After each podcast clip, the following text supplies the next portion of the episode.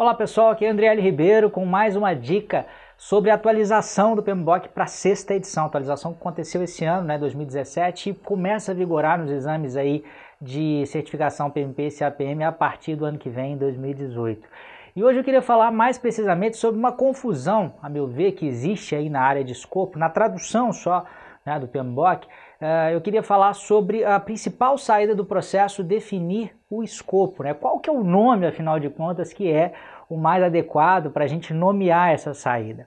Bom, no inglês, o nome sempre foi, é hoje, sempre foi Scope Statement, mas a tradução uh, dessa saída, ela variou ao longo do tempo. Até a quarta edição do PMBOK, a, a tradução oficial desse termo era Declaração de Escopo. Quando houve né, a atualização para a quinta edição, que foi a penúltima, né, que saiu lá em 2012, é, por algum motivo o corpo que faz a tradução do PMBOK é, é, para a língua portuguesa optou por, ao invés de usar declaração de escopo, utilizar especificação de escopo. E aí na quinta edição utilizamos então esse nome.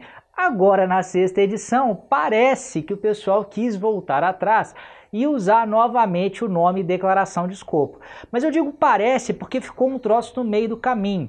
Eu acho que por algum problema, imagino né, que por algum problema de revisão, que eventualmente pode acontecer, eu não estou aqui fazendo de, de, forma alguma nenhuma crítica ao pessoal, é um trabalho voluntário, a gente sabe que todo mundo faz ali com maior uh, uh, cuidado, né, com maior respeito, mas enfim, parece que em algumas partes do guia ficou o termo especificação de escopo e em outras ficou a declaração de escopo. Como na quinta edição não havia nenhuma menção à declaração, quer dizer, o termo era só especifica especificação de escopo, eu acredito que o termo que uh, eles quiseram né, voltar realmente foi declaração. E eu também fiz uma busca, né, é, peguei o PDF aí é, da edição mais nova do PMBOK e procurei pelos dois termos, declaração de escopo e especificação de escopo. Houve 26 ocorrências para declaração de escopo e 19 ocorrências para especificação. Então eu imagino que realmente tenha sido esse o desejo da equipe de tradução, mas de qualquer forma, o que eu já passei a adotar nos meus cursos, né, desde a quinta edição, foi chamar a atenção para o pessoal a respeito desses dois termos.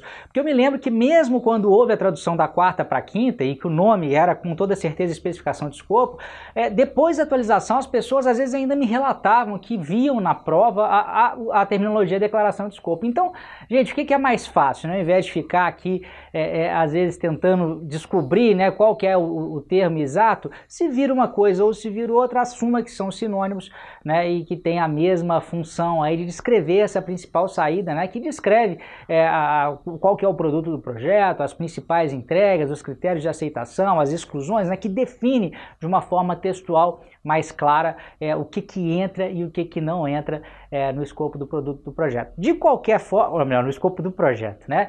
É, de qualquer forma, eu achei interessante fazer esse vídeo, porque também, por outro lado, alguém pode falar assim, ah, mas que besteira, André, e se os dois são sinônimos, por que, que você está perdendo tempo com isso? Porque, na verdade, um dos objetivos do guia é padronizar os nomes. Então, uma pessoa desavisada que pega o guia ali pela primeira vez, pode ser que tenha dificuldade aí em entender o porquê de haver é, é, é, esses dois nomes aí, tá bom? Pode ser, eu imagino, se formos olhar historicamente, não vai haver né, uma, um lançamento de uma nova versão para fazer a correção disso, é, então provavelmente a gente vai ter que conviver com esses dois termos aí mesmo, tá bom? Grande abraço e até a próxima.